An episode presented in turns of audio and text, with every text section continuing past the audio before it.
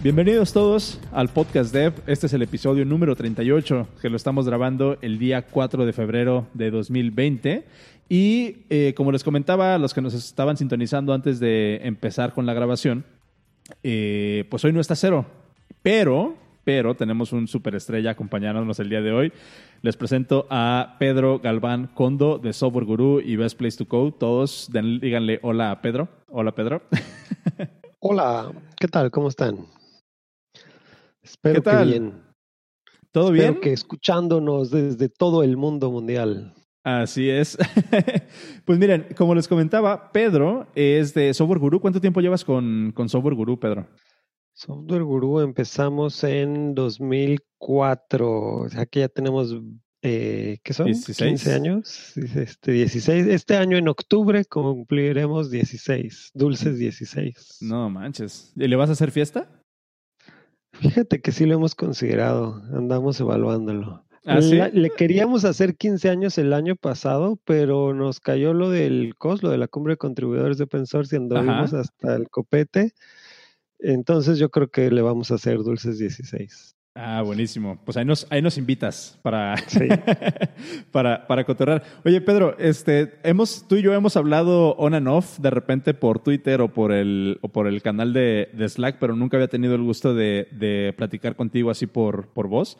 Este, y te agradezco la, que hayas aceptado la invitación y que nos acompañes el día de hoy a grabar el episodio 38 del podcast Dev.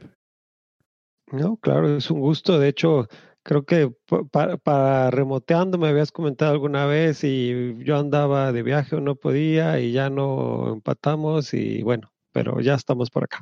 Exacto, mira, pero aquí estamos. Este, pues bueno, vamos a seguir con el, eh, con el protocolo del podcast de para que no se pierda la bonita tradición, que tenemos algunos enlaces que queremos compartir el día de hoy. Y después vamos a pasar al tema principal, que es el de em, que es el de Best Place to Code 2020, que salieron los resultados la semana pasada, me parece, ¿verdad? Sí. Ok, entonces quédense porque se va a poner bueno, nos va a contar los secretos del, del trade, de cómo se seleccionan las mejores empresas para programar de México y lo vamos a dejar para el finalcito del episodio. Este, pero antes, pues bueno, les quería compartir eh, algunos episodios que tenemos, el, algunos episodios, algunos links que tenemos el día de hoy. Te los compartí antes de, de comenzar, eh, Pedro. Pero Sí. básicamente el primero del, del que me gustaría hablar es este tweet que puso DHH y no sé si hablar de DHH ya me vaya a calificar como, como senior Ruby on Rails developer. Eh, pero básicamente eh, DHH tuvo un, un tweet que pone eh, hace poco abrieron una posición para trabajar en Basecamp y básicamente dice DHH que tuvieron más de 1.200 eh, solicitudes o más, más de 1.200 aplicaciones para, para entrar a programar a Basecamp y comparte unos cuantos tips para agilizar el proceso de reclutamiento, que básicamente contrata de forma remota, sea explícito acerca de cuánto vas a pagar y detalla el trabajo exhaustivamente. ¿Qué opinas de esto, Pedro? Fíjate, digo, obviamente ahí lo que él no menciona es, pues, ten un rockstar, ¿no? O sea, Claro. te- ten un rockstar que si titea algo o promueve algo, pues todo el mundo pela y quiere ir, ¿no? O sea, si ese mismo proceso lo hubiera seguido este Pérez y Pérez asociados, este, pues tal, no creo que hubiera tenido 1200 aplicaciones, ¿no? Pero sí digo, de- definitivamente el hecho de que estén abiertos a, a vacantes remotas, obviamente ayuda y es bueno. Eh, que, que, que den una buena descripción también. O sea, lo que yo veo es, o sea, realmente el, el problema, o por lo que dicen las empresas, es que no hay eh, Talento, talento, ¿no? o gente suficiente. No es que no lleguen, no es que no reciban candidatos, es que los candidatos no tienen exactamente lo que quieren. Pero pues ahí también es un problema de, de, digo, y es el problema que siempre ha habido, ¿no? O sea, si tú agarras y, o sea, un, digamos que un, un team leader, un, un el Scrum Master o quien sea, agarra y dice, ¿sabes qué? Necesitamos gente que sepa hacer esto, que tenga esta capacidad. y luego eso se manda a RH o se manda a una gerencia y luego a RH y luego a la agencia externa de reclutamiento y en todo ese camino, pues como no se entiende la capacidad, digamos, o sea, ahora sí que el team leader dice, necesito a alguien que le gire la piedra pero ese necesito alguien que le gire la piedra. Cuando llega a, a un post de vacante es, ah, sí, necesitamos a alguien con 10 años en tal y tal y tal y tal y tal y tal y Six Sigma Black Belt y al mismo tiempo que sepa cocinar bien y tal, tal, tal.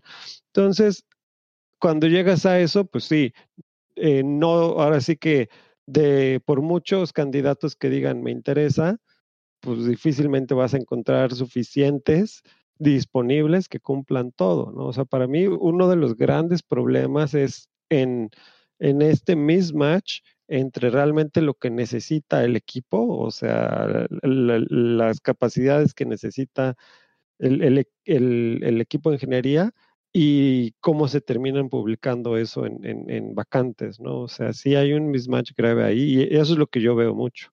Exactamente. Y luego pasa esta situación donde, según ellos, detallan súper bien cuál es la descripción de la posición. Y te digo, me ha pasado de primera y de segunda mano que ya cuando entras a esa posición, este, son cosas completamente diferentes o en realidad no hay trabajo y lo único que quieren es tenerte como en bolsa de empleo, ¿no? Para cuando llegue un cliente, que también es, o sea, te baja la moral. También es súper común, sí, sí, seguro. Y, y, eso lo he visto mucho con empresas aquí en México, ¿eh? O sea, como que lo que quieren es poder presumir que tienen el headcount para poder agarrar proyectos más y más grandes, pero en realidad es como una, una, moneda al aire, ¿no? Aquí en el, en el thread que hace DHH también pone una... Em, hace un comentario que se me hace bastante interesante también, que es aplicar a un trabajo es, una, un, es un commitment, o sea, es un compromiso mucho más grande para el que va a aplicar que para la empresa. Eh, la mayoría de las empresas va a trabajar menos de cinco eh, tech jobs, menos de cinco trabajos en una, en una década y la compañía este, va a probablemente va a contratar igual de esos, o sea, la misma cantidad en el, en, el, en, un mes o en una semana o en un día. O sea, como que la carga personal, o sea, la, carga de todo esto cae en la persona que quiere aplicar, no tanto como en, como en la empresa. O sea, la empresa, a final de cuentas, asumiendo que es una empresa que se está corriendo bien, o sea, que se está corriendo con mejores prácticas y demás, es una maquinita, ¿no? Que no se va a parar, o sea, y van a poder cambiar empleados eh, a diestra y siniestra para cumplir esa posición pero la persona que va a entrar a trabajar a esa empresa tiene un compromiso, tiene un riesgo mucho más grande entrando o cambiando de trabajo, ¿no? Porque muchas veces pues tienes que considerar eh, metas profesionales, tienes que considerar que tienes una familia, tienes que considerar muchas veces como incluso cambiarte de ciudad, ¿no? Nada más para poder trabajar para esta empresa.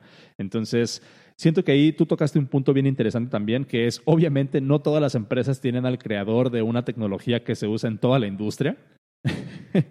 y eso es como que esa, visibilidad que puede tener la empresa simplemente por tener a DHH como miembro del equipo, incluso si no fuera el, el CTO, ¿no? Si nada más fuera como un developer ahí, te aseguro que hubieran tenido igual de, igual de, mm, ¿cómo se llama?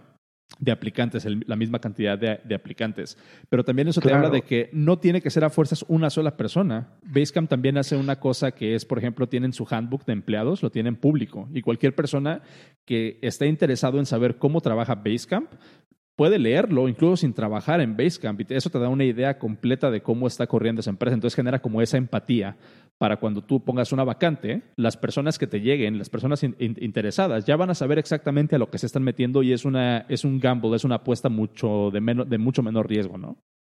Sí, definitivo. O sea, el, eh, lo que nosotros vemos y digo, haciendo un poco el, el blog al tema principal, a lo de que decíamos de Best Place to Code. La razón por la que nosotros empezamos Best Place to Code es porque eh, venimos de este entendido, de este paradigma anterior, de que había gente buscando trabajo, mucha gente técnica buscando trabajo, entonces bastaba con que aventaras un post de una vacante y solitos iban a llegar, ¿no? O sea, eh, y pues eso ya no es cierto, realmente aunque tú avientes un post, pues toda la gente buena tiene trabajo, ¿no? eso, eso es bien importante. Toda la gente buena tiene trabajo. Y entonces el tema ahora es, no porque tengas una vacante te va a llegar gente, tienes que ir la, la, la milla extra en hacer cosas, o sea, demostrarle a esa gente por qué está mejor trabajar contigo que, su trabajo actual, ¿no? O sea, ¿por qué está mejor aquí? Y por eso tienes que invertir en, hacer todo esto, ¿no? O sea, en, su cultura, en, su transparencia, en, digo, todas las cosas que mencionaste. Y nosotros también por eso hacemos lo de Best Place to Code, porque es, o sea, tienes ahora que convencer a la gente de que sí está padre trabajar aquí, no porque no porque tengas vacantes te va a llegar gente, eso ya, ya, ya pasó. O sea, no porque postees este, en, un sitio, eh, ah, sí, necesito un arquitecto senior con 10 años de experiencia, pues no, todos los arquitectos seniors con 10 años de experiencia tienen un buen trabajo. Eh, exactamente, y creo que ya lo hemos dicho alguna vez en este podcast, donde, donde yo, no me acuerdo si yo, o si Cero o yo lo dijo, eh, pero básicamente fue como de cuando estás contratando cierto nivel de ingenieros, digamos, ya hemos dicho también que el senior es completamente relativo, o sea, el título es completamente relativo, ¿no? Pero si hablamos de experiencia, cuando estás contratando a personas con mucha más experiencia, en realidad la que se tiene que vender es la empresa. O sea, tú le llegas a alguien con una, una empresa le llega a, alguien con una descripción mocha de la posición a la que va a trabajar y ni siquiera te va a responder el correo, ¿no? O, incluso si no haces, exactamente, o, incluso si no haces un research bien, por ejemplo, de las tecnologías, o si, por ejemplo, eh, yo que tengo en mi perfil de LinkedIn como, como iOS developer y me llegan propuestas de Android, es así como de, dude, no, o sea, ni siquiera te estás esforzando, ¿sabes? Este, pero a lo que voy es de que cuando estás contratando en un nivel para arriba, si quieres contratar un team lead, si quieres contratar a un, a un mentor, si quieres contratar a un arquitecto, como decías, la empresa es la que tiene que convencer a, a esa persona de venirse con, con, con, ellos, como que se invierten los, los roles, ¿no? Cuando, cuando estás iniciando en la industria, tú tienes que ir a tocar puertas, pero conforme vas generando como ese report, conforme vas generando como esa, pues, ¿cómo se le podrá llamar? Em, eh, ¿Cuál es la palabra adecuada? Como esa, ese pues récord de trabajo, prestigio, exactamente pues yo, yo me puedo ir con el mejor postor, ¿no? Así se podría, se podría llamar. Entonces, ahí queda una lección para todas las empresas y para todos los reclutadores también que nos están escuchando. Si es que esto llega a, los oídos de algún reclutador, pongan atención a lo que están haciendo y hagan para que, o sea, hagan el esfuerzo, el mayor esfuerzo posible para que su empresa se vea atractiva, no nada más, o sea, trabajo de desarrollo hay por todos lados, pero por qué quiero yo trabajar contigo, ¿no? Y creo que otra vez se, se va con, con, lo de, con lo, con, lo, que vamos a hablar hoy de, del Best Place to Code. Em, vale, eh, pues ahí les dejo el enlace, que por cierto, todos estos enlaces de todo lo que vamos a hablar el día de hoy lo pueden encontrar en el podcast.dev diagonal 38, ¿ok? Em, si nos pasamos al siguiente tema, que es el de, el de Insight, eh, me encontré un artículo por ahí, Pedro, eh, que era como mejores prácticas para para, para tomar videoconferencias y podrá sonar lo más absurdo del mundo, pero ahorita que hemos estado hablando, por ejemplo, de trabajo remoto y, demás, pues tú sabrás como que la, la parte esta de, mm, eh, pues de tener una comunicación efectiva es súper importante cuando estás trabajando de forma remota. Ya lo hemos dicho en, en, otros episodios y también hay un podcast completamente dedicado a eso que se llama Remoteando, que después les voy, a dar, les voy a dar más noticias sobre ese podcast. Pero me encontré este enlace donde básicamente esta, esta persona que es Oliver Lacan eh, hace una lista de las mejores prácticas para tomar videoconferencias. Em, no sé si tendrás tú alguna, alguna experiencia o algunos tips que quieras compartir, Pedro, sobre mejores prácticas de comunicación. No, tiene que ser exclusivamente de videoconferencias, pero no sé, ¿tú cómo mitigas algunos de los retos trabajando con, con equipos remotos o cuáles has visto que es como el estándar de la industria? Eh, bueno, lo primero es sí, tener, tener un, al menos un, un headset decente, que todos tengan un headset decente. Este, porque sí, o sea, es de lo más común gente que dice, ah, no, este, yo, te, yo tengo mi Mac y con el micrófono ambiental se oye bien, ¿no? Y, no, no es cierto. no, la este, verdad no. la verdad no. Eh, entonces sí, o sea, por lo pronto que todos tengan un headset de preferencia USB, este, digo, no necesita ser este, de lo más fino, no está, pero sí eh, que tenga noise canceling, o sea, un headset USB con noise canceling. Eso ¿Unos AirPods Pro? Ah, bueno, unos AirPods Pro, que no son USB, pero están Pro chidos. Pueden ser, no son USB, pero sí, la verdad sí se oyen, se oyen más o menos bien. Este, eh, entonces, para mí sería el primero. De cámara, fíjate que vi el enlace que pusiste y en principio creo que sí tiene algo de razón, que, que no ha habido mucho mejora en la calidad de las, de las webcams, pero curiosamente, y como que ya un poco se pusieron las pilas, y de hecho Logitech ha sacado un par de cámaras este, recientes bastante buenas. Nosotros en SG compramos una Logitech Brio el año pasado de alta definición y con esa hacemos streams de, de conferencias y, y, jala súper bien. Este, entonces, bueno, si vas a estar usando algo con video, pues sí, inviértele a una webcam. Digo, te va a costar 100, 150 dólares. Un headset decente te va a costar de 50 100 dólares. Si eres, este, si quieres tu AirPod Pro, pues esos creo que sí cuestan como 200 y pico dólares. Eh, de ahí en fuera, de otras herramientas para trabajar remoto, pues eso ya mejor lo, hablamos con, con, más calma en, en en, lo comentamos en remoteando un día de estos. Ándale, mira, ahí, ahí, va, ahí va el gol. pues sí, este, de hecho, em, a mí yo tuve una experiencia en, donde trabajo ahorita. Eh, mi, mi, jefe, o bueno, el, director de la empresa es como muy, muy picky en este tipo de cosas. Y por ejemplo, nosotros para trabajar de forma remota sí tenemos como que esa, esa política, ¿no? Es una política de la empresa que está en el manual de empleado y es así como de te ven feo si no la cumples, ¿no? Porque otra vez, cuando trabajas de forma remota es súper importante que la comunicación sea lo más efectiva posible y parte de tener una comunicación efectiva es adoptar ciertas buenas prácticas, ¿no? Como lo que tú decías, siempre tener, por ejemplo, o sea, no, no entrar a alguna llamada si no tienes eh, audífonos para evitar, el, para evitar el rebote de sonido, ¿no? Eh, o si vas a usar cámara, que te veas tú. También, por ejemplo, tenemos em, la política, creo que ya lo había comentado en otro episodio, la política de que en el Slack o en cualquier comunicación de la empresa donde se pueda poner una foto de perfil, tienes que poner una foto tuya, no puedes poner una foto como de un avatar. E incluso también con el nombre, o sea, en, el Slack de la empresa yo no soy Swanros, yo soy Oscar, ¿no? Porque es así como que primer nombre, first name basis. Entonces son como que ese tipo de reglas. Y en el enlace que les pongo ahí en, el, en, el, en los show notes, otra vez el podcast.dev diagonal 38, esta persona se enfoca en exclusivamente como mejores prácticas para la cámara. Trae tips como, por ejemplo, cosas como pues, relativamente como obvias, pero es así como que no te pongas adelante de un background brillante, o sea, no te pongas junto a una ventana porque tú te vas a ver negro, o sea, tú te vas a ver completamente dentro de las sombras. Eh, acércate Creo que hay algunas cámaras que tienen como este, este, este, estos settings para que puedas ajustar el, el, level de, el nivel de zoom que le puedes hacer. Yo tengo la cámara eh, Logitech C920 em, y la verdad está bastante bien. Es de las cámaras 1080p de, de, Logitech y también tienen por ahí unos settings. Entonces, acércate que te veas tú, ¿no? O sea, eh, eh, básicamente el chiste es de que en la, en la imagen que se vea el objeto principal tienes que ser tú, no el sillón que está atrás de ti, ¿no?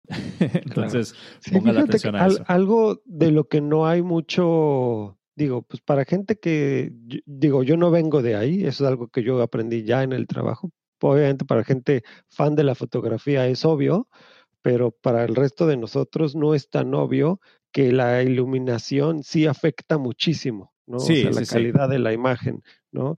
Que, que que si no está bien iluminado, eh, se va a pixelear muchísimo, se va a meter muchísimo ruido, o, o que pasa este efecto de que se ve nada más la pura sombra, la silueta, y porque la, la luz le está dando directamente desde atrás hacia, hacia la webcam, y entonces esos detallitos de iluminación, pues sí, para gente que, que que es aficionados a la fotografía como que lo tienen más claro, pero pues no todos le hacemos a eso y no nos queda tan claro, y, pero es importante, sobre todo si haces conferencias, videoconferencia, pues que sí, eh, estés más consciente de eso. Sí, luego hay otras herramientas como por ejemplo Skype o Microsoft Teams. Nosotros utilizamos eh, Zoom pero, por ejemplo, Skype o Microsoft Teams trae una, un setting, en, eh, bueno, trae un ajuste por ahí en la aplicación para que como que detectan dónde, dónde estás tú, o sea, cuál, cuál, eres, cuál, es, cuál eres tú en el subject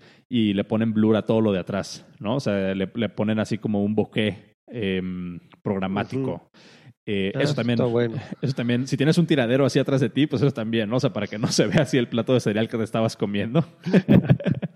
Eh, y por ejemplo, Zoom, que es el que yo uso o el que uso regularmente, trae una, un setting que se me hace súper interesante, que es de que te pueden hacer como este beauty filter. No sé si lo has visto. que te hace como... ¿a poco? ¿El te- cliente default de Zoom? Así, Ajá. normalito. Sí, sí, sí.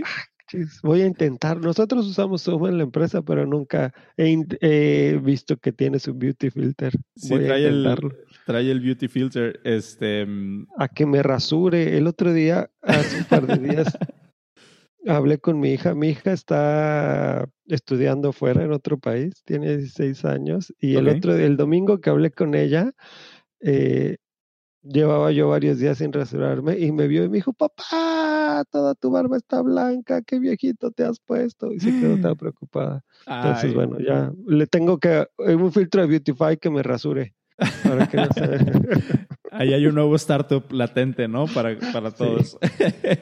Eh, pero sí, o sea, también está esa parte. Aquí voy a leer un poquito los comentarios de, de aquí del, del chat porque han estado poniendo eh, recomendaciones y han estado poniendo puntos interesantes. Em, dice, por ejemplo, Salvador en el chat, que a ellos les piden que todas las llamadas incluyan video. Esa es una política interesante, ¿no? Nosotros sí nos podemos meter a una llamada y no importa que tenga video, ¿no? Entiendo la el razonamiento, pero pues tampoco siento que sea como un requerimiento, ¿no? Em, dice, porque se pierde mucho contexto sin el video y sí ha ayudado bastante. Ok, gracias Salvador. Yo, creo que sí ah, ayuda el video. Lo malo es cuando, pues sí, hay gente que tiene una conexión muy, una conexión muy débil y al video le roba ancho de banda, ¿no? Pero sí, si todos tienen un buen ancho de banda y procesamiento, sí ayuda el video. Yo, yo sí, cuando se puede, trato de usar video. Nice. Si tienen un buen bando de ancha, Sí. sí, usen, usen video. Está, está padre. Dice Jaysa, la Logitech C11 es muy buena. Eh, un micrófono Blue. También son buenos los micrófonos Blue que son eh, de, Blue Microphones. Eh, Cero, por ejemplo, es el que usa para grabar el podcast, el Yeti, pero también hay unos que son como un poquito más prácticos, que es el Snowball, o también tienen un- mi- micrófonos incluso que se le conectan directamente al iPhone, ¿no? Pero bueno, a lo mejor no es lo más práctico para, para, hacer, para hacer llamada. Eh, dice Dante, Dante, saludos Dante en el chat. Em, dice, póngale mute si no están hablando. Sí, eso es como que un error bien común, ¿no? O sea, de que están todos en junta y no falta el, el vato que por lo general soy yo. Este, no falta, no falta la persona que, que deja, deja sin el mute, o sea, deja el, el micrófono abierto y se escucha, ¿no? La licuadora atrás. Este, es- Fíjate, algo sean que al- el, el caso al revés, que es de las cosas que me gusta de Zoom, es al revés, cuando tienen el micrófono desactivado, pero están hablando pensando que lo tienen activo, y creo Oh, que sí. Zoom te avisa, ¿no? O sea, te dice así como que, hey, está- estás hablando, pero tu micrófono está apagado, ¿eh? Así que ni te esfuerces. Este, Sí. Porque sí, también es común eso. Sí, y te aparece en toda la, en, en la, en la pantalla, te aparece así un letrero grandote. Parece que estás hablando, pero el micrófono, el micrófono está en mute. Presiónale aquí para activar, ¿no? Eso está, está padre. Esa es buena UX, ese es buen UX, chavos. O sea, ahí le pueden aprender algo de eso, ¿no? Zoom sabe que, que, cuáles son los retos de, de las llamadas y pues bueno, están resolviendo un problema tal cual ahí. Em, dice Jaysa también eh, que un LED circular con clip de estos que luego se ponen en los teléfonos para las selfies, eh, que también le costó 150 pesos y sí puede, sí puede, sí puede aumentar la, pues la calidad del video, ¿no? Como lo decía, sí, si no hay Ah, suficiente sí. iluminación, eh, se ve su, Yo había leído ruido. ese tip. Yo había leído eh, que ese es un buen tip, fíjate. No lo para las selfies, para, el- para el gram. eh, también, otra vez, Jaysa anda con todo, ¿eh? Dice, la altura de la cámara, la webcam de la laptop es un... ¿Qué? Es un asco. Asco. Debes de ponerle un brazo para que sea la, buena- la altura La buena. altura Yo, buena. yo tengo la compu, yo tengo la laptop sobre una de estas bases de Amazon Basics, que son como pues, el- la base tal cual. Este, bastante práctica y sí hace que la, que la webcam quede a una, a una altura bastante, bastante más decente. Em, Necrox. Yo me escurro en la silla. Yo me escurro en la silla para quedar a la altura de la pantalla. nice. Eh, dice Necrox que Crisp, eh, que Crisp.ai es una maravilla. Crisp es un plugin de audio, me parece que te puede eh, hacer como que todo el, que todo el background de ruido se haga, se haga mute. Eh, Ah, es básicamente noise canceling para, para live. crisp.ai con K. Eh, ahí se los dejo también en los, en los show notes. Pero me parece que cuesta, creo que cuesta bastante caro. Pues creo que cero, cero, lo usa, por lo menos el, la versión gratis para grabar el podcast. Este, pero creo que sí cuesta unos, Cinco dólares unos al mes. dolaritos. Cinco Ay, dólares se- al- La neta ni me había metido, pero si son 5 dólares cero, no manches. Hashtag es por trabajo, cómpralo. o, o se pueden suscribir al Patreon para que, para que cero lo pueda comprar. este, mm, dice Eric, Suanros, pon atención a las juntas, no estés con la licuadora. Ya sé, cabrón. Este, Turqueso dice, me acordé del vato en CNN cuando está en la entrevista con CNN. ¿Tuviste ese video? Sí, sí, que llega la niña bailando. Estuvo súper chido eso. Buenísimo. Pero es, es, uno de los, es uno de los retos tal cual, ¿eh? de trabajar de forma remota. Tienes que andar cuidando todos esos detallitos. Entonces, póngale por ahí atención, chavos. Em, vale, pues les dejo todos esos enlaces también en, los show notes. Eh, último enlace, y yo creo que ya nos pasamos a hablar de, de Best Place to Code. Eh, me encontré un blog que se llama techreflect.net. Techreflect.net. Eh, y básicamente es el blog de una persona que lleva 25 años en la industria del software y creo que los últimos 15 de esos 25 años las pasó lo, lo pasó trabajando en Apple.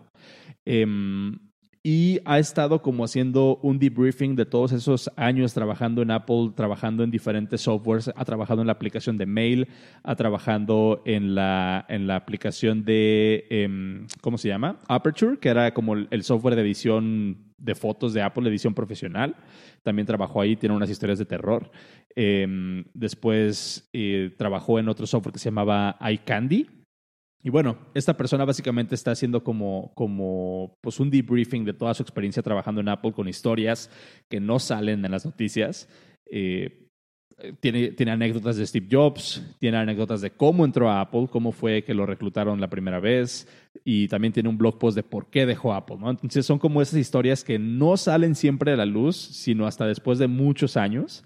Eh, y disfruté mucho leer ese blog y ha traído, ha estado haciendo una publicación creo que cada semana por los últimos meses. Entonces está sacando mucho, mucho, mucho contenido. Y la verdad es que pues son de esas anécdotas como que, que te da gusto leer, ¿no? No sé si tú ah, tengas algún blog de esta naturaleza que, te gustaría compartir o tengas algo que comentar al respecto, Pedro.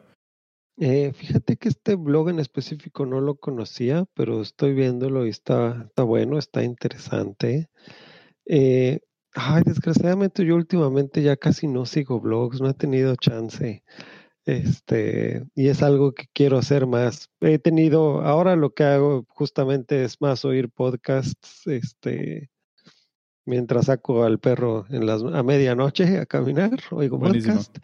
Este, pero sí, blogs ya ahorita estoy desconectado de buenos blogs, la verdad.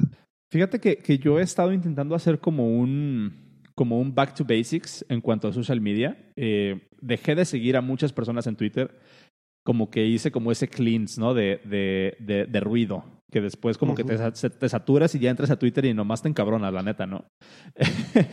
Entonces me puse, me di como a la tarea de, de reducir un poco ese ruido y he estado volviendo a usar mucho este RSS y me bajé una aplicación que se las voy a recomendar, una aplicación que se llama NetNewsWire, que es una aplicación para iPhone, Mac y iPad. Y básicamente eh, tiene conexión con Fitly, con Fitbin y todo lo demás. Y allí estoy construyendo mi, mi feed de RSS.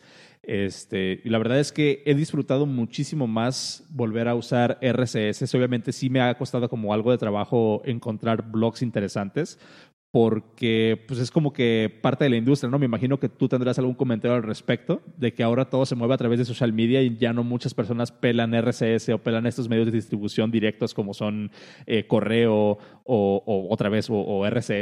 ¿no? Y no sé, ¿tú, has visto algo de eso con, con Software Guru, por ejemplo? ¿Le han batallado en ese, en ese aspecto? No sé si puedas compartir algo al respecto. O sea, sí, digo, lo que yo estoy, a todas las personas que me dicen que, que van a poner un, eh, no sé, que hacen un proyecto en el cual dependan de publicidad, la verdad es que casi les digo, este, les echo la bendición, porque digo, como medio, o sea, lo que tenemos que aceptar es que tu, tu principal aliado es tu principal competidor, ¿no? O sea, que son Google y Facebook. O sea, tus principal, el mundo está en general, ya se acostumbró a llegar a todos los contenidos mediante Google y Facebook. Y esos Google y Facebook son los principales anunciantes, ¿no? O sea que si tú quieres vender publicidad para tu contenido, pues estás, ahora sí que estás en el hoyo, porque para llegar a tus escuchas necesitas a Google o Facebook, pero ¿qué crees? Ellos son los que te van a cobrar el mandado vendiendo publicidad. Eh, entonces, sí, definitivamente eh, el, esto que hicimos de, de, dejar, de poner todo, dejar todo en sus manos, o sea, los medios caímos ahí. La verdad es que caímos redonditos y por eso han tronado tantos medios que a veces es más difícil. Digo, hay más, mucho más esfuerzos, eh, digamos, de, de comunidad o, o, independientes, freelanceando, cosas on the side, pero cada vez digamos que empresas de medios que, que puedan ser sustentables solamente como medio de difusión y, y vía publicidad, pues e, es súper difícil por esto, porque nos pusimos en manos de ellos y justamente los RCS y los canales directos son una forma de tener otra vez esta control, ¿no? O sea, esta autonomía o soberanía para llegar a tus escuchas. Sí, y, y se, ha habido, se, se, ha visto mucho también como en el panorama, digo, ya nos pusimos súper super meta aquí, ¿no? Pero se ha visto mucho el panorama eh, de medios tradicionales que, se, que le apostaron todo a la parte digital, pero no se preocuparon por construir un ecosistema por sí, por, por, sí mismos, sino que se fueron todos directito a Facebook, Twitter y Google. O sea, les dieron, les dieron las llaves de todo su, su, su contenido. Y sí. ha habido como que mucho debate alrededor de todo eso, porque no sé si supiste o, o, o, o llegó a tu radar esa parte de que hace unos cuantos meses, la verdad no me acuerdo muy bien sobre el timeline, pero hace unos cuantos meses salió de que Facebook había inflado los números de vistas en los videos así como por millones, como por, no sé, un mil por ciento o algo así. Sí, sí, sí, que se chamaqueó a todos los este, eh, compradores de publicidad porque infló sus números. Pero pues no, no hay, o sea, sí fue así de, oh Dios, mi Dios, pero pues no hay de otra, o sea, es así como que, bueno, pero, ok, o sea, si, si realmente crees que, que, no haya de otra, porque yo ahorita estoy como que digo, ahorita que hemos estado, ahorita que hemos estado produciendo el podcast, este, ya vamos a cumplir un año produciendo este podcast, por cierto, pero que hemos estado produciendo este podcast, la verdad es que no intentamos, por ejemplo, tuvimos alguna página de Facebook, eh, tenemos una cuenta de Twitter, pero no, no hemos como que hemos decidido no caer en depender de eso. Por eso siempre les decimos, si claro. les late lo que hacemos, compartan el podcast, digan a la persona que a personas que lo escuchen. Eh, ah, claro, no, o sea, eh, digo, me refiero a, a, sí, definitivamente siempre puedes seguir haciendo las cosas como por tu lado. Eh, yo cuando digo no hay de otras, digo, no es como si hay un algo similar a Facebook, este, o sea, otra red, ¿no? O sea, o, o, aunque lo hubiera, pues vas a terminar cayendo en lo mismo. O sea, pues sí, la alternativa es que tú tienes que seguir invirtiendo en tu contacto directo con la audiencia, en tu llegada directa con la audiencia, ¿no? O sea, en nuestro caso, por ejemplo, Software Guru, pues sí, o sea, eh, sí usamos redes sociales y todo, pero el contacto directo y más efectivo eh, sigue siendo nuestro newsletter mensual directo. Exactamente. Ah. Ahí les quiero compartir un enlace eh, de, de, un artículo que ha sonado mucho en la industria, bueno, que es muy famoso en la industria, que es el de A Thousand True Fans, ¿no? O sea, que básicamente es así como que si quieres sacar tu mensaje, si quieres hacer tu, tu business eh, redituable, no tienes que ser un Facebook, no tienes que ser un Google, nada más tienes que encontrar las mil personas que te van a comprar lo que sea que saques. O sea, tienes que construir otra vez como esa, esa reputación, ¿no? Uh -huh. Entonces, bueno, Depende otra vez qué quieras hacer. Si quieres hacer un Facebook, si quieres hacer un, un, YouTube, si quieres ser famoso y que te vean millones de personas, bueno, los incentivos están un poco, un poco cambiados por ahí, ¿no? Pero si quieres hacer trabajo que valga la pena y vivir de eso, necesitas nada más la teoría, pues, es que necesitas nada más mil fans, eh, mil fans, ¿eh? mil, mil fans de verdad, mil seguidores de verdad. Suriel ya no está pidiendo que hablemos de West Place to Code, pero antes, ¿eh? Y sé que ya habías dicho que era el último enlace, pero había Otro, hay otro enlace que nada más quiero abordar rapidísimo, el del uso de, de ligaturas en las fuentes. Ah, a ver, dátelo, dátelo. Este, y fíjate que sí, concuerdo ahí, no sé si ya leyeron el enlace. No, a ver, básicamente. platícanos de qué se trata, porque, porque no lo publiqué, no lo hice público, pero a ver. Ah, no lo hiciste público. Eh, es, eh, resulta que, digo, yo me enteré de esto hace una semana, que veía un artículo. Yo uso eh, Visual Studio Code. y entonces estaba leyendo un artículo ahí como tips de setup, pues ahora sí que para pimpear tu setup de Visual Studio Code. Y uno de ellos era, ah, usa, o sea, instala una fuente con ligaturas, ¿no? Y ahí venía como, este, configurarlo y todo. Y que pusieras la Fira Code o la Haskell y le habilitaras ligaturas. Y yo así como que, bueno, y eso, la verdad es que lo hice así como que a lo, a lo borrego, ¿no? Agarrar y decir, ah, no, pues si un tip, si este artículo dice que estos son los tips, lo voy a hacer, ¿no? Y agarré, lo hice, habilité ligaturas, una tipografía con ligaturas, y pues sí, vi que cuando escribo signo de admiración e igual, de pronto eso se convierte en un solo icono de un igual con un, un igual tachado, ¿no? Y la verdad es que me asusté y dije, ay, güey, ¿y yo para qué chingados quiero eso? Este, eso nada más me va a confundir, o sea, no voy a saber si escribí, qué escribí, ¿no? Si realmente es el código que escribí es este, una admiración eh, igual, eh, o si es un, un glif raro, ¿no? Eh, digo, en teoría quienes pregonan esto dicen que es para que tu código se vea mejor organizado y, respetes monospacios y todo esto. Yo personalmente no soy fan de eso. Este, deshabilité eso y, no, digo, no sé si haya lenguajes en particular. Yo todavía soy old school y, programo imperativo. Este, pero, pero no sé, la verdad es que yo no, no me gustó eso de las ligaturas. Y qué bueno que vi que no soy el único. Sí, es que aquí hay un, hay un contexto. De hecho, todo esto salió porque hace poco fue. Mm, eh, estuvo muy sonado, ¿no? Que JetBrains sacó una nueva. Un, un, typeface, sacó una, una letra monospace para programadores. Este, que se llama eh, JetBrains. ¿Cómo se llama? Typeface. Mm, bueno, se llama JetBrains Mono. Les dejo el enlace en los show notes. Eh, JetBrains, que es esta empresa que hacen herramientas para desarrolladores, hacen em, compiladores y hacen un montón de cosas. Ustedes saben quiénes son JetBrains, ¿no?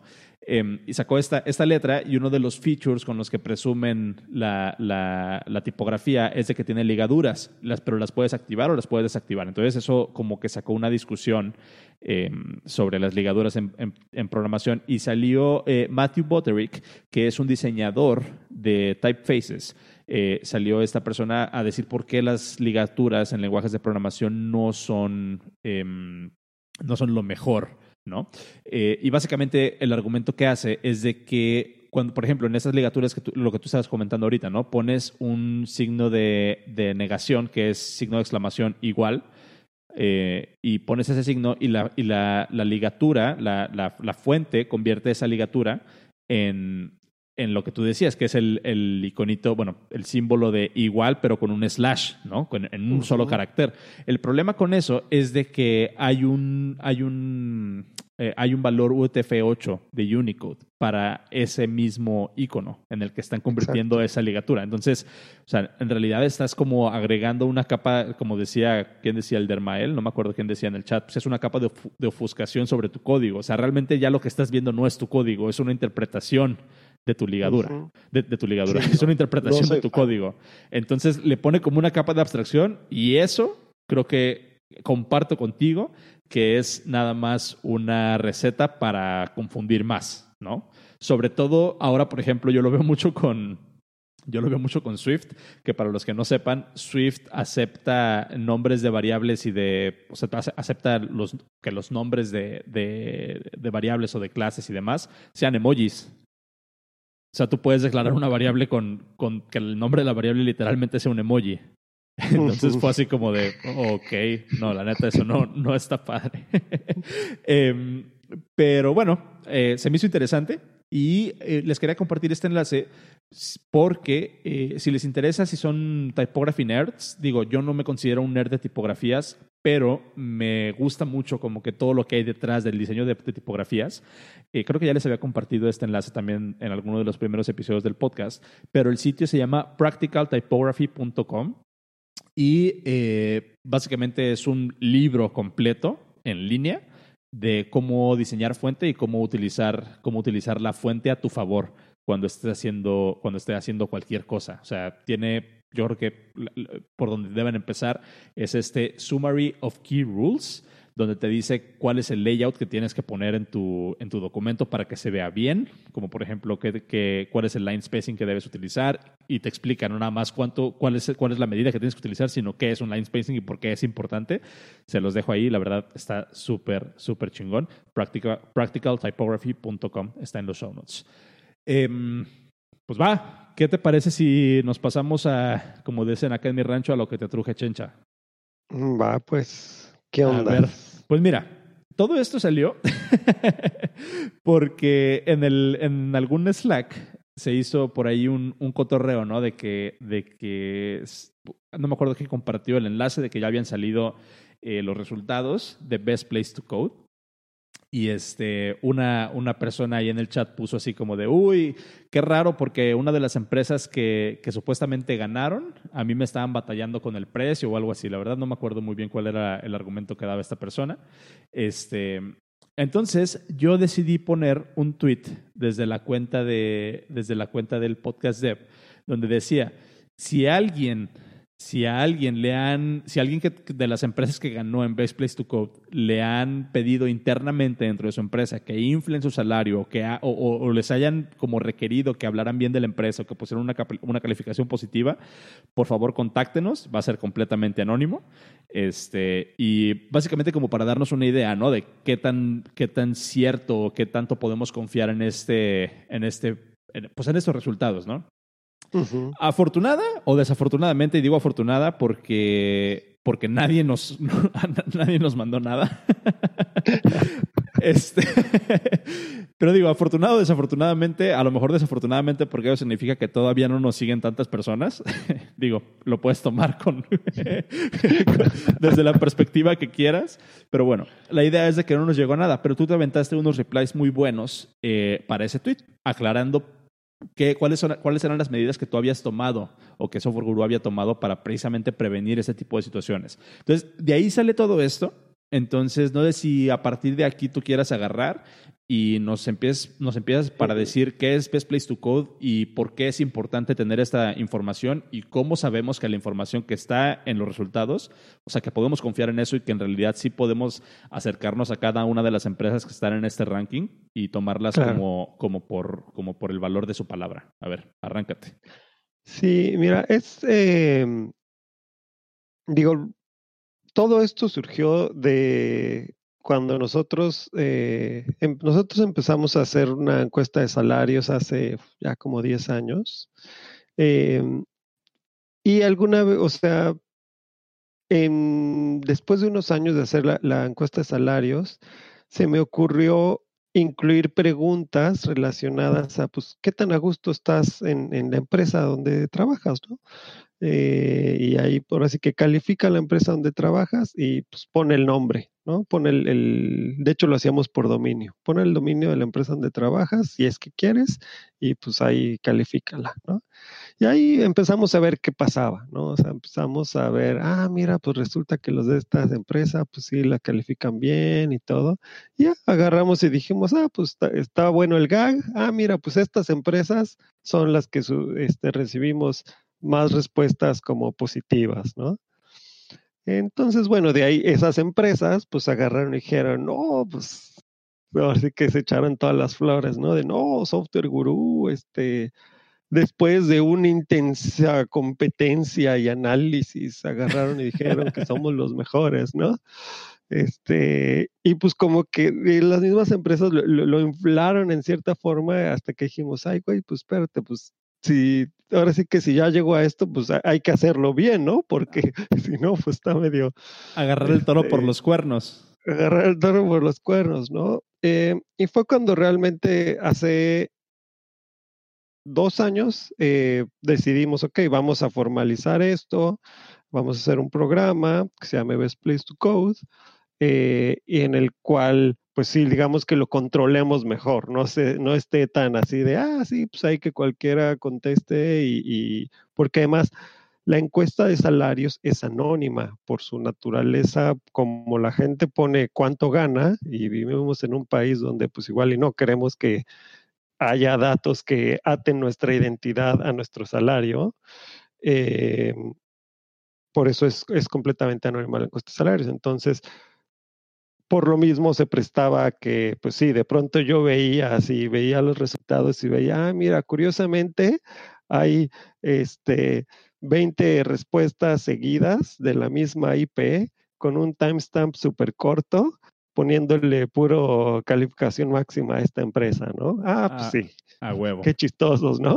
este, pero bueno, eh, digo, yo en ese momento, digamos que descartaba eso, pero pues a fin de cuentas las respuestas eran, eran completamente eh, anónimas, ¿no? Entonces dijimos, ok, dentro de esto, ¿qué hacemos? ¿Qué mejoramos? No hay una solución perfecta. Digo, hoy día la, cómo funciona es que cualquier empresa eh, bueno, para los que no conocen, publicamos nosotros una, una lista de empresas que son Best Place to Code. El año pasado, que fue el primer año que lo hicimos, creo que publicamos 24, 24 o 25 empresas. Este año tenemos, creo que 33. Eh, las empresas que aparecen ahí, el proceso que siguieron es que eh, no, contratan una evaluación, o sea, dicen, hey, yo quiero que me evalúes. Eh, les aplicamos esa evaluación, que es un cuestionario que se aplica entre, su, entre el personal técnico de estas empresas. Eh, ese cuestionario es confidencial. Eh, ahorita les platico un poco más ahí de medidas al respecto. Y las empresas que pasan, que no son todas, algunas no logran pasar, eh, les damos la opción de, ah, ok, pues ya pasaste, ahora eh, si quieres, ahora sí que ya presumir y aparecer en el listado, contrata tu membresía anual y ya recibes los beneficios de branding y puedes participar en las ferias de reclutamiento que hagamos para este, exclusivamente para empresas Best Place to Code. ¿no? ahí, digo, está el, el dilema de, oye, pues es que no es completamente abierto, ¿no? O sea, oye, ¿por qué no sale esta empresa o por qué no sale esta otra? Eh, pues no es un benchmark real, ¿no? Porque realmente nada más lo estás aplicando entre las empresas que, que pagaron por ser evaluadas. Eso es cierto. Eh, la verdad es que he estado batallando con cómo hacerlo de forma que pues, sea lo más abierta posible, pero también como lo más democrático, ¿no? ¿No? Exacto, más democrático, pero también tiene que ser sustentable porque sí involucra un esfuerzo hacer el setup y el deployment de la evaluación. Este, lo que hicimos fue decir, ok, o sea, creo que la evaluación tiene un costo, depende del tamaño de la empresa. Para empresas pequeñas, con menos de 10 desarrolladores, creo que cuesta 3 mil pesos.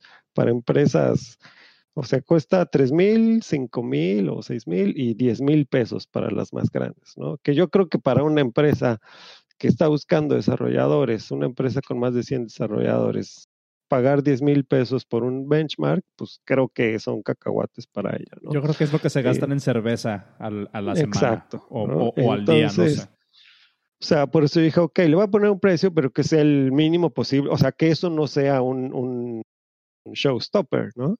Eh, entonces, eh, se evalúan las empresas, el, el deployment, lo que nosotros le pedimos a las empresas es, ok, ya habilitamos tu, tu, tu cuestionario. Em, y puedes ya avisarle a tus empleados que, eh, que contesten aquí, ¿no? Con este enlace. Eh, ahí está el reto de, ok, em, confiamos en las empresas para que ellos distribuyan el cuestionario, ¿no?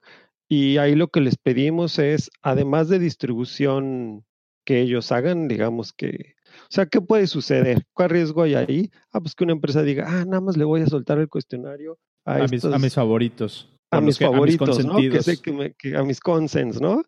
Entonces, bueno, nosotros les pedimos evidencia de que hacen el deployment de forma pública entre todas sus empresas, o sea, un mailing list de toda la empresa o en su canal de Slack este, de toda la empresa, este, y además si lo promueven en, redes sociales públicas que están haciendo la evaluación, también ahí les damos como un bonus, ¿no? De, ok, o sea, además de que internamente están diciendo que están evaluando, también este, hacia afuera están diciendo que se están evaluando. Eh, llegan las respuestas, eh, esas respuestas son confidenciales, o sea, primero, nada más puede evaluar una empresa. Para evaluar una empresa necesitas tener una dirección de email del dominio de esa empresa o sea, se hace vía un Magic Link. Cuando, cuando tú dices quiero calificar a una empresa, el sistema te dice pon tu email. Entonces te llega un Magic Link para, para autenticar. Eh, tú contestas usando ese Magic Link eh, y queda tu respuesta guardada. No puedes volver a verla. O sea, ¿por qué? Porque si, quiere, si tu gerente agarra y te dice, ah, a ver, quiero ver que calificaste bien, pues no, ya no puedes ver mi respuesta. Este, si tú quisieras cambiar tu respuesta, puedes borrarla, eso sí. Lo que, la opción que hay es ya que calificaste, el sistema te dice, ya calificaste, ¿quieres borrar tu respuesta? Bórrala y pon una nueva, pero no puedes ver lo que ya pusiste. Nice. Eh, entonces, eso se hace, hay un periodo de tiempo para que las empresas contesten y eh, al final de ese eh, periodo de tiempo, pues ya lo que yo hago es auditar, yo me meto a auditar las calificaciones.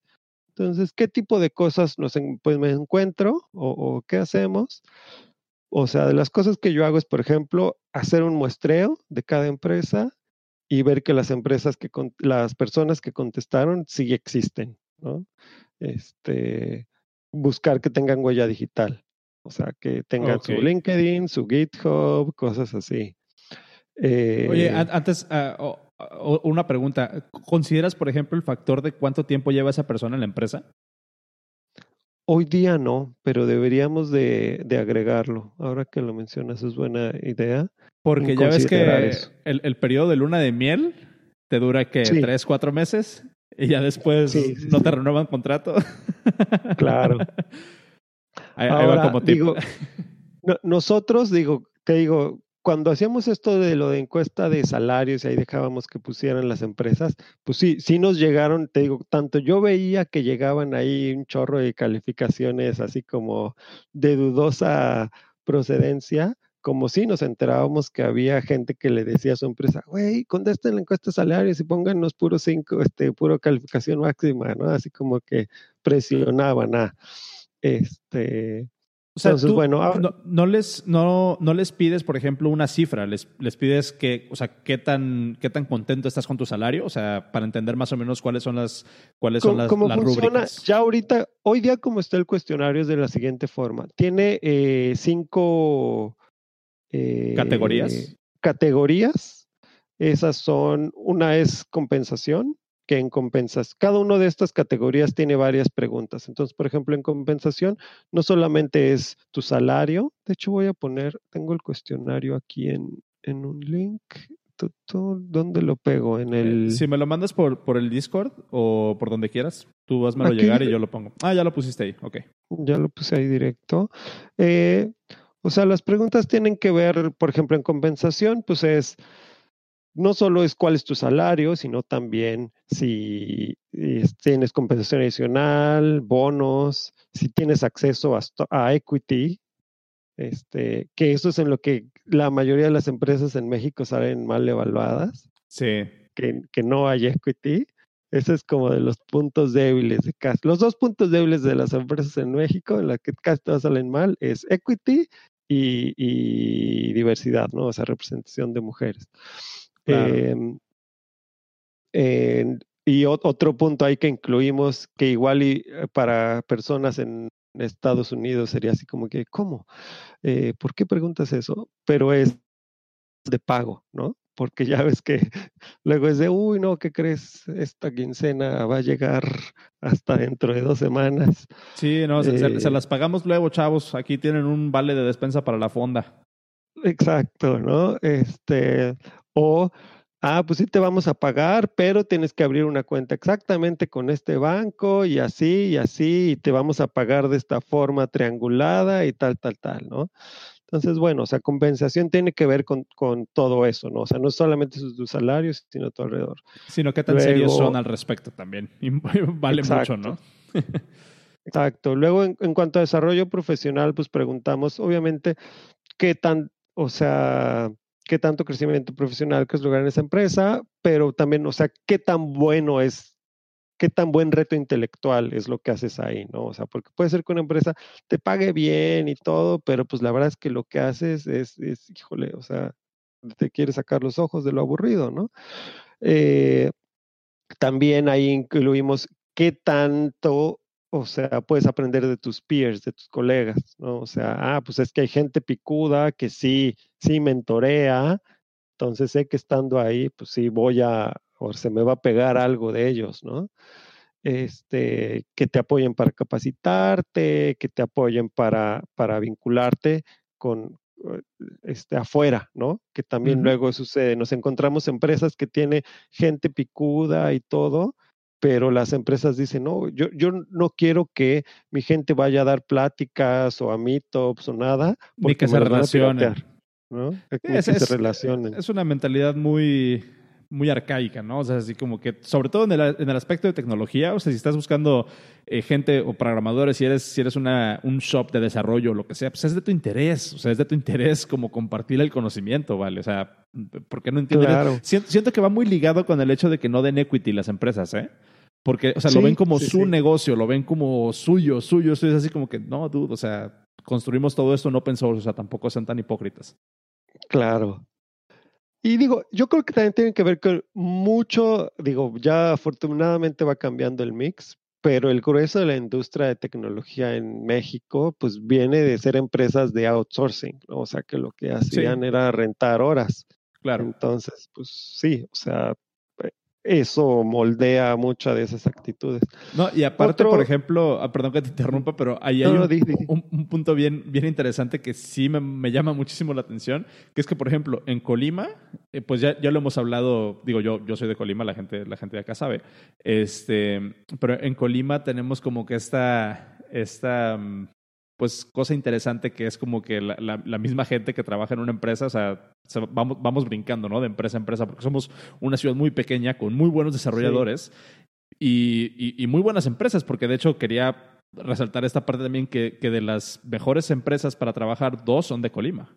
O sea, y, y, una ciudad que mucha gente ni siquiera sabe dónde está. Y aquí estamos. Una ciudad que, que sí, no ubican. Es súper interesante lo que, lo que han hecho Colima. Y justamente ahora que, Digo, eso de tema distinto. Nuestro estudio de salarios vamos a publicarlo, yo creo que la semana que viene. Este, y ahora que hicimos la encuesta y publicamos estadísticas previas, por ejemplo, en la gente de Jalapa nos preguntaba, ay, nuestros salarios están bien bajos, ¿cómo le hacemos? ¿Qué tenemos que hacer? ¿No? Y yo lo que les decía es, volten a ver lo que ha hecho Colima, porque pues, sí es un caso súper interesante y donde el beneficio lo están recibiendo las empresas y los mismos developers, ¿no? O sea, los mismos, el beneficio no se está quedando en, en un clúster acá o no se está quedando en, en, una mega empresa, o sea, se está quedando en, en, la misma gente. Y tiene Colima, pues para, o sea, el costo de vida en Colima ha de ser mucho menor que el de Guadalajara y tiene ya ¿eh? salarios tiene salarios, pues digo, no iguales, están más altos en Guadalajara, pero pues, sí puedes tener un buen salario en Colima con un costo de vida mucho menor, ¿no? Entonces, bueno, está interesante. Eh, otra categoría que consideramos. Sí, es cultura, ¿no? O sea, pues básicamente, donde ahí no solamente es, ah, pues está padre, así de, ah, sí, me caen bien mis cuates, sino también entramos incluso a cómo se resuelven conflictos. O sea, hay forma clara en la que se resuelvan los conflictos. Este, eh, sí se respeta a todas las personas por igual, todo esto, ¿no? Entonces ahí hay varias preguntas. Y sobre infraestructura, que incluimos desde, está bien tu, ¿no? O sea, la ubicación de las oficinas, ¿no? Porque ya sabes, no falta que Ah, sí, este, pues es que las oficinas están en un, en un parque, digo, como si aquí en Ciudad de México, los que ponen sus oficinas en Santa Fe, porque los directivos viven ahí en Santa Fe o, en y es una entrada y, una salida. ¿no? Pero pues para todos los para toda la tropa es una friega, pero pues todo es porque a los directivos ahí les queda conveniente, ¿no? Entonces, es, casos de eso se dan en todas las ciudades, ¿no? O sea, digo, alguna vez en Guadalajara cuando querían poner las cosas en Chapala. Y pues sí, los jefes decían, ay, pues no importa, yo ahí tengo mi casa de fin de semana, ¿no? Pues sí, güey, pero la gente de a pie no tiene cómo ir a Chapala. No, yo, yo voy y vengo sin problemas, no hay, no hay pedo. Sí, exacto, ¿no? O sea, este, entonces, bueno, cosas como desde dónde están ubicadas las oficinas, que haya opciones ahí mismo o cerca de comer bien y saludable y barato, este, que tu estación de trabajo esté bien, que si haces home office te apoyen para tener una buena estación de trabajo.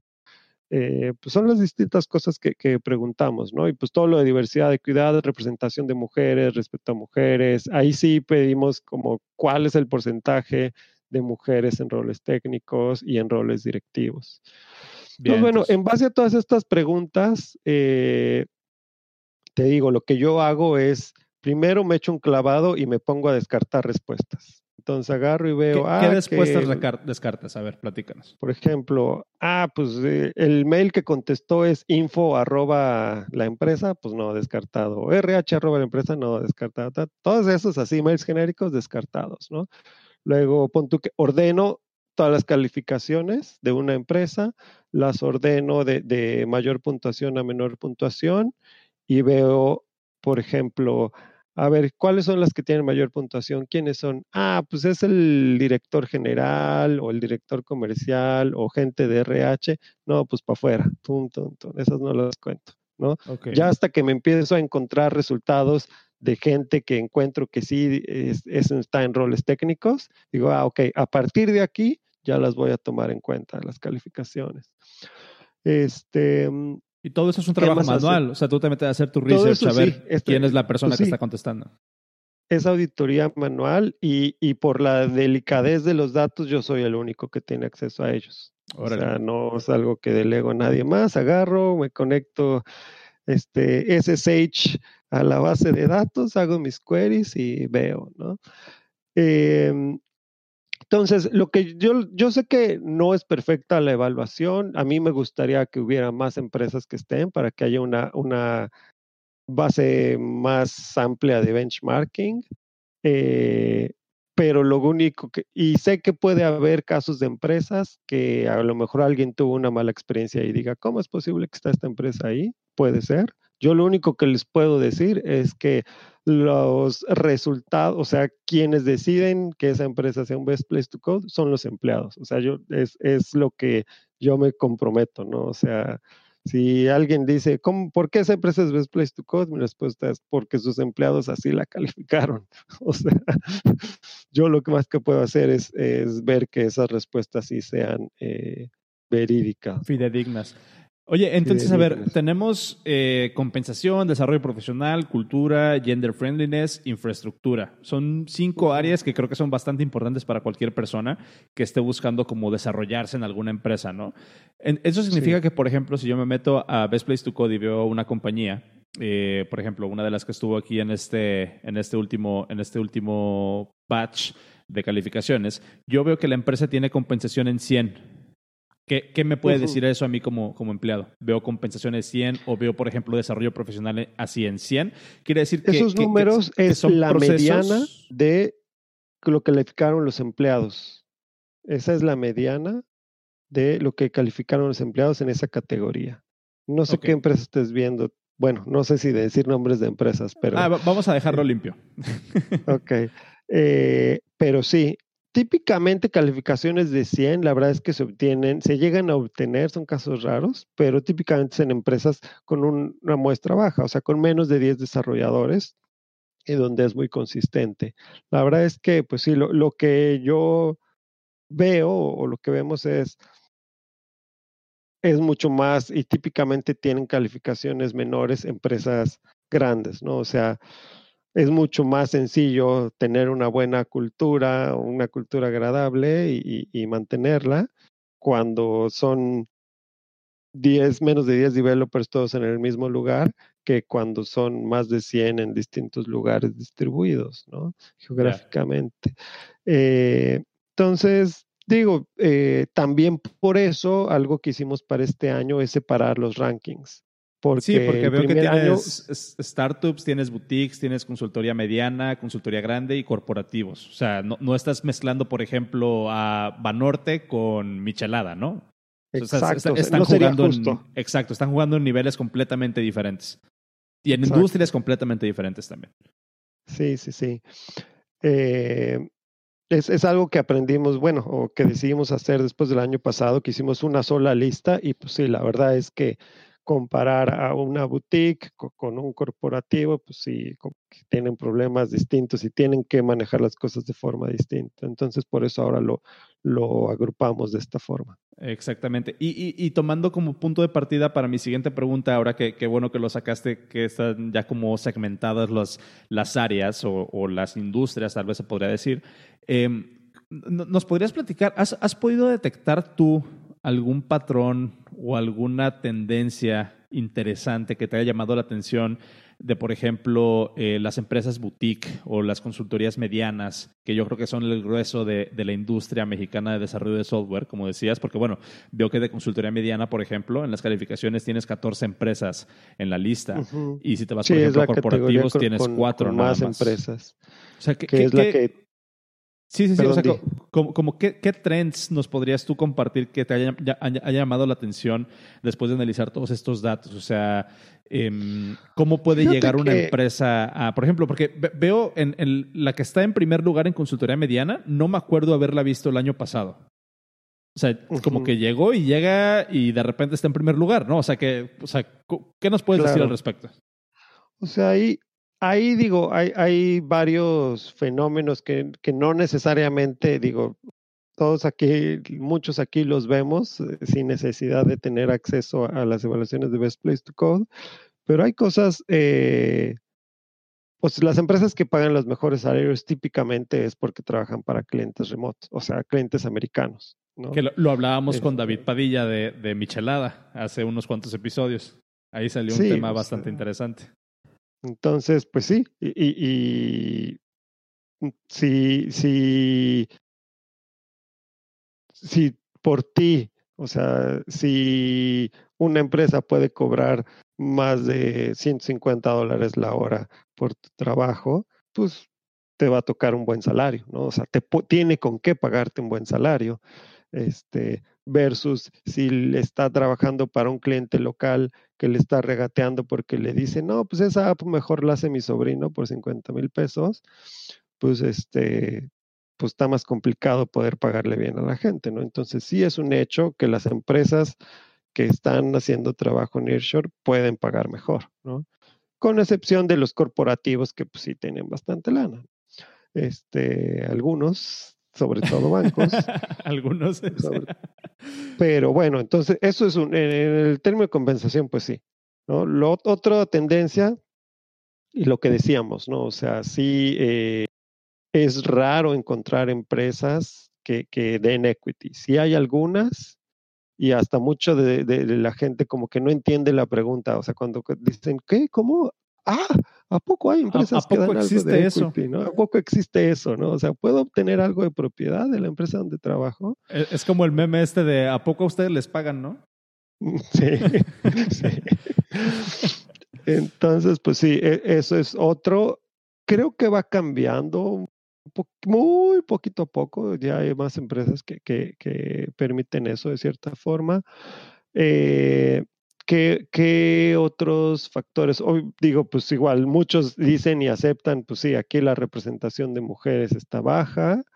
Eh, empiezan, pero por lo menos el, hacerlo, ahora sí que hacerlo explícito y ponerle un, un, una calificación a eso, eh, ayuda a, que empiecen a hacer cosas al respecto. Fíjate, ahorita estoy comparando entre dos categorías. Este, estoy aquí en la página, ¿no? Y estoy viendo, por ejemplo, uh -huh. consultoría mediana, agarré consultoría mediana y corporativo. Uh -huh. eh, sí. Si me voy, por ejemplo, en compensación, eh, consultoría sí. mediana, 100 pero me voy al corporativo 84. Sí. O sea, quiere decir que la gente que trabaja en consultoría por lo general es más, eh, está, está, más feliz, porque es, agarré el primero de cada categoría. En Desar la compensación, sí. Ajá. Típicamente, ¿no? Y, y, digo, pues muchos de aquí. Eh, y tienes un mayor crecimiento profesional. No tienes esta, esta estabilidad, pero bueno. Pues eh. La verdad es que hay tanta oportunidad de trabajo ahorita que pues, o sea, antes, en generaciones anteriores, pues sí, era, decías, ah, voy, a, voy a entrar a trabajar a esta empresa porque sé que ahí ya tengo mi futuro asegurado, ¿no? Ahí Ajá. me voy a retirar. ¿no? Sí, bueno, eso ya no existe, ya, chavos. Eso ya no existe, el mundo ya no es así, ¿no? Pero pues si mantienes tus skills, este, actualizados y, y, buen networking, pues nunca te va, no te va a faltar trabajo en tecnología. O sea. Exactamente. A ver, chavos que están en línea, o sea, las personas que nos están escuchando en línea, por favor hagan sus preguntas aquí que tenemos a, Pedro, mientras yo voy a hacer una, una pregunta. Este, ¿qué, ¿Qué nos puedes decir de las empresas que rechazaste? Porque comentabas que hay algunas empresas que no pasaron como ese, ese filtro inicial, ¿no? Sin decir uh -huh. nombres, sin decir nada en específico. Pero ¿Cuál viste tú que haya sido la, la, razón más común por la que se haya rechazado algo, o sea, por la que se haya rechazado mira, una empresa? ¿O cuál es, qué, ¿Y qué nos dice eso de la industria del software en México?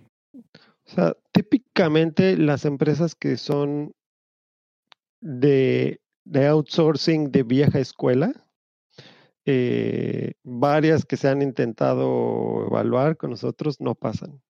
O sea, no pasan.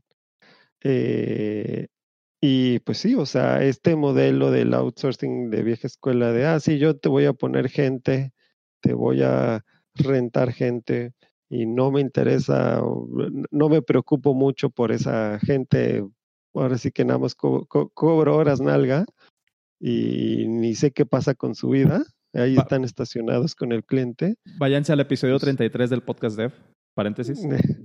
Este, esas es eh, casi todas las que las que trabajan en, en ese modelo han, han reprobado. ¿no? O sea, y pues si les digo, pues, ¿qué quieren que les diga? Pues su gente, sus empleados no, no están satisfechos, pues vean que por eso, pues sí, o sea, por eso las boutiques les están robando a la gente. Eh, pues. ¿Les, das, ¿Les das tú el feedback a esas empresas de por qué no pasaron? O sea, no, no tienen ellos acceso a respuestas individuales, pero sí, o sea, tienen un, un, lo que tienen es estadísticas agregadas. O sea, lo que tienen, lo que les damos es un reporte donde dice, a ver, mira, en esta, en esta pregunta eh, la calificaron tantas personas, y hubo, o sea, les damos el histograma de frecuencias de calificación en cada pregunta. Hubo tantas personas que te pusieron 10, tantas que te pusieron 9, tantas que te pusieron 8, 7, 6, 5, 4, ¿no? Este, o sea, por cada una de las preguntas les damos el histograma de, de frecuencias para que ellos vean dónde es donde salieron peor evaluados. Eh, dejamos a las empresas hacer un retake. Típicamente cuando alguien no pasa, le decimos, puedes este, en seis meses hacer un retake sin costo y vemos si, si pasas. ¿no? Eh, Bien, entonces, pregunta Necros en el chat si todavía se puede tomar el cuestionario. Eh, todavía se pueden evaluar. Eh, ya si pasan y se acreditan, recibirían los beneficios del programa, excepto aparecer en el, pues en el reportaje que ya salió, ¿no? O sea, en el ranking que ya salió, pero lo demás, salir en el sitio web, participar en los eventos de reclutamiento, pues sí tienen acceso a ello, y ya más bien estarían buscando salir en el ranking de 2021. El ranking nada más lo vamos a publicar en enero de cada año. Bien, entonces, este, mm, última pregunta de mi parte, creo. Em, ¿cuál, sería, ¿Cuál sería tu visión para la próxima iteración de esta, de esta encuesta, o sea, el próximo reporte que se haga en 2021?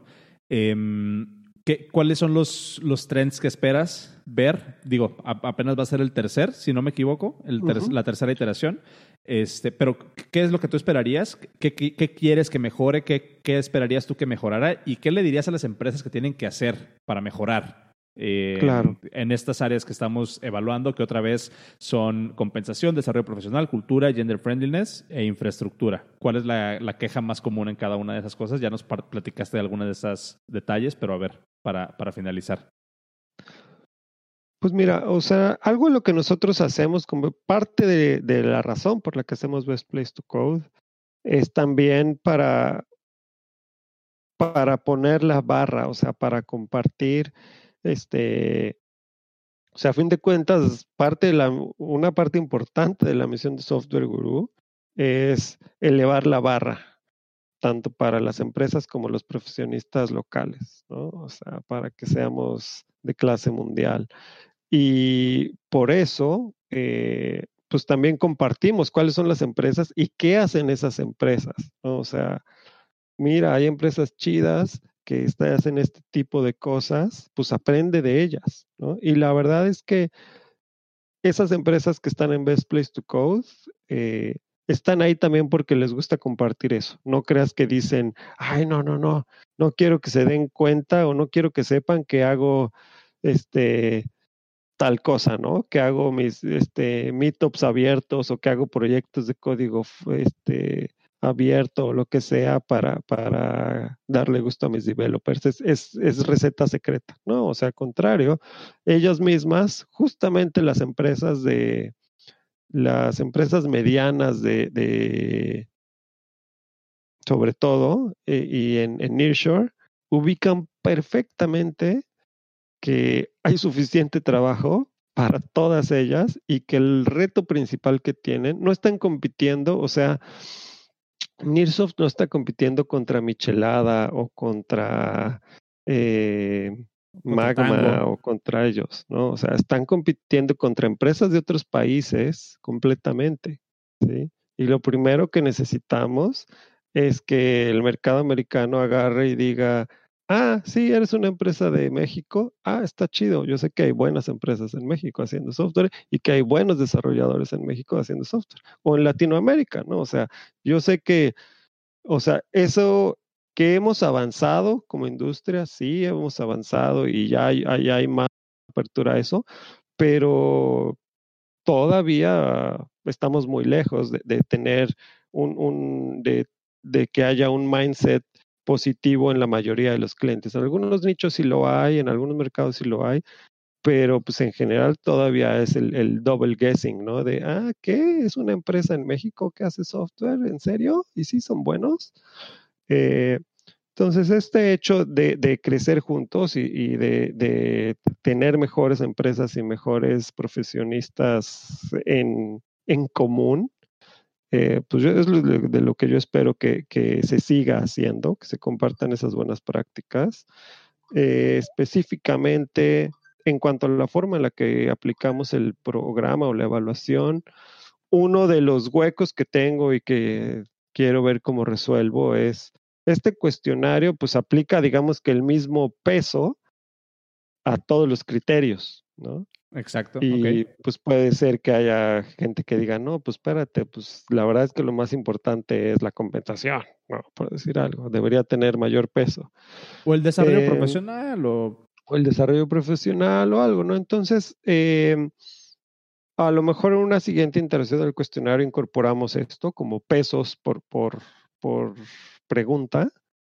Este, te digo, sigo interesado en ver cómo podemos ampliarlo. Alguna vez eh, una, la gente, este Raimundo de, de, Tacit Knowledge, cuando la primer, el primer año que sacamos Best Place to Code como algo restringido, o sea, en lo que tenías que pagar para tu evaluación, él, a pesar de que fue una empresa de las, o sea, entró y pagaron su evaluación y son Best Place to Code, pero él mismo me dijo, oye, pues es que a mí me gusta más compararme con todos. O sea, yo quiero ver cómo estoy contra todos, ¿no? O sea, a mí sí me sirve este, estar comparado no contra un pequeño club de Toby, sino contra todos, ¿no? Este, entonces digo, por eso digo, esas empresas están bien y les dan bien porque también tienen esa mentalidad, ¿no? No es nada más de, ay, no, yo quiero estar aquí chiquito para salir bien evaluado, o sea,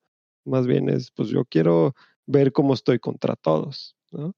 Exacto. Este, y darme cuenta si realmente la hago bien contra, contra todos. Entonces, bueno, seguiré buscando cómo podemos balancear esto de, ampliar la base de, empresas participantes, eh, pero pues que sea de forma sustentable y que yo pueda estar auditando eso. te digo, es el tema. Si ya hay una parte manual que me involucra a mí de, filtrar eso. Exacto. Y todavía no confío en el machine learning para que haga eso. en, los, en los IF anidados. Oye, este siento que aquí como que el, takeaway de todo esto es de que lo que se busca hacer con Best Place to Code es generar como una, o elevar un poco la conciencia, ¿no? Y darnos cuenta de que tenemos todavía mucho trabajo por hacer. La industria tiene todavía mucho, mucho trabajo por hacer.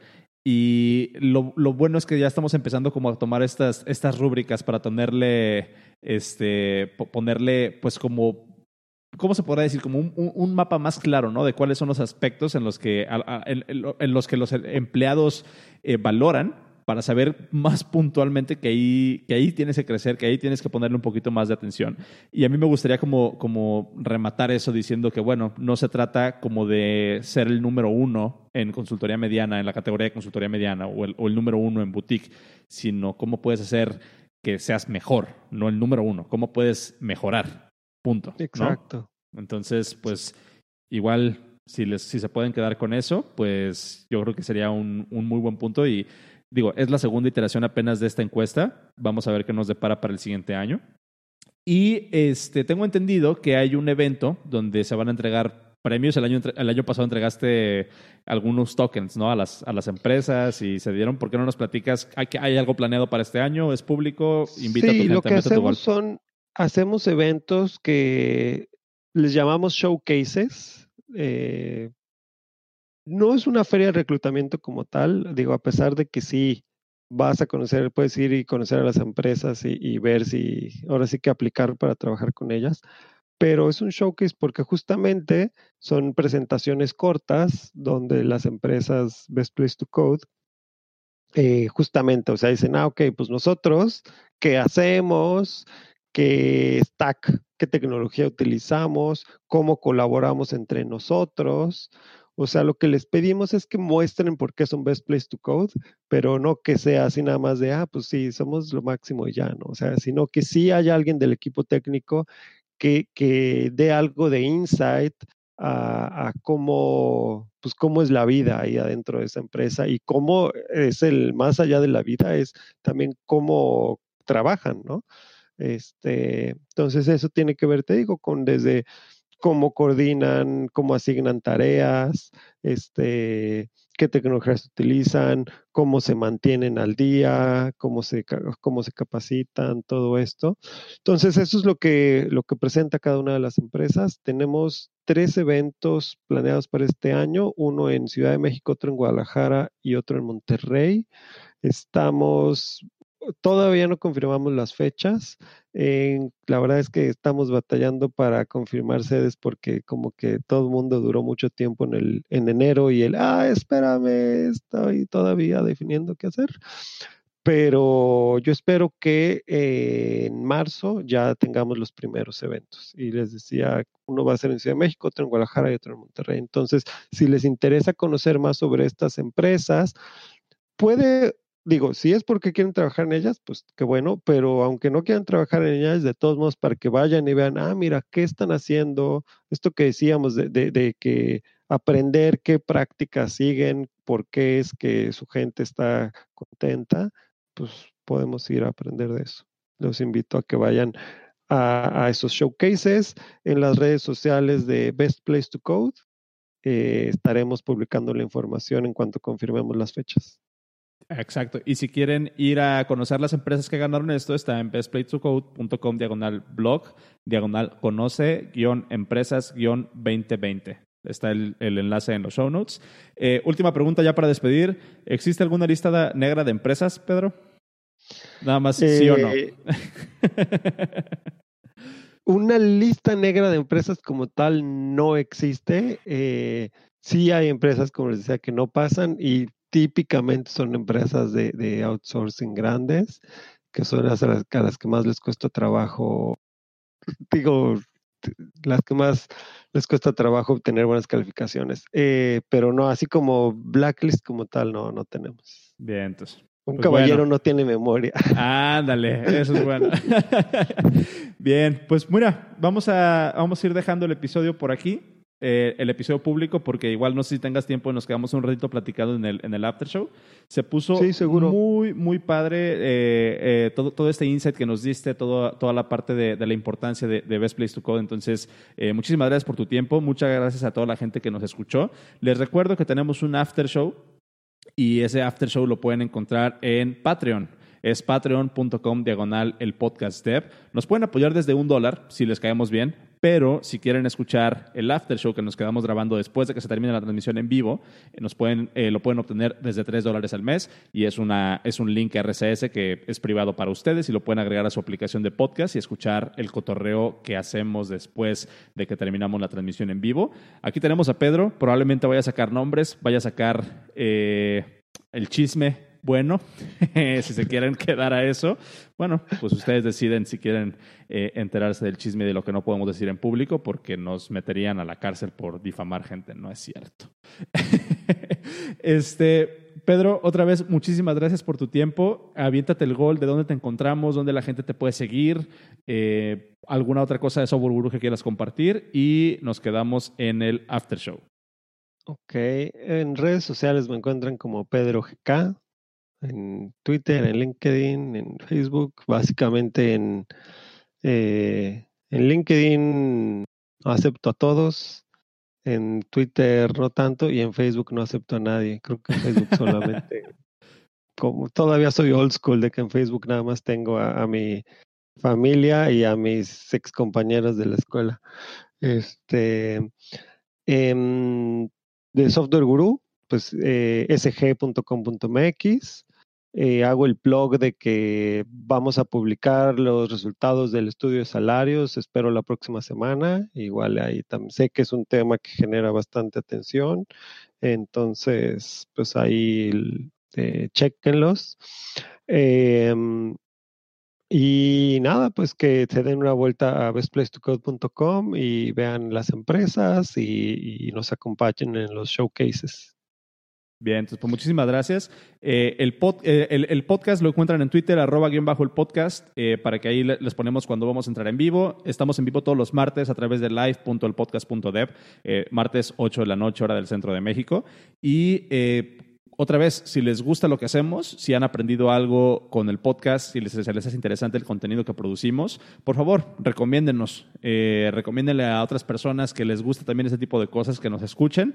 Y acuérdense, la, recomendación de boca en boca funciona muchísimo mejor que pagar, eh, que pagar a, Google o a Facebook por, por ponerles nuestro logo en su cara. No, si les gusta lo que hacemos, por favor, recomiéndenos. Nos vemos el próximo martes, nos quedamos en el after show con, con Pedro. Gracias a los que nos escucharon en vivo. Y eh, pues nada, nos, nos, quedamos aquí con una musiquita en vivo por si se quieren quedar a platicar un poquito en el chat. Y nosotros nos vemos el próximo martes. Muchísimas gracias. Y gracias a Open Radiux por prestarnos el bandwidth para transmitir esto en vivo y hacer que llegue hasta sus oídos hermosos, ya sea que están en el tráfico eh, cocinando la cena o lo demás. Eh, ¿Dónde puedo ver más info de los showcase? Eh, todavía no hay información em, específica. Publicada, si no, todavía no. Eh, lo que les pido es porfa eh, o chequen eh, la próxima semana el sitio de Best Place to Code, ahí vamos a poner información, o las redes sociales de, de Best Place to Code. Ahí mero. Entonces, ahí los dejamos. Nos quedamos con una musiquita locochona de mi playlist de favoritas según Apple Music. Y pues otra vez, nos vemos el próximo, el próximo martes. Hasta luego.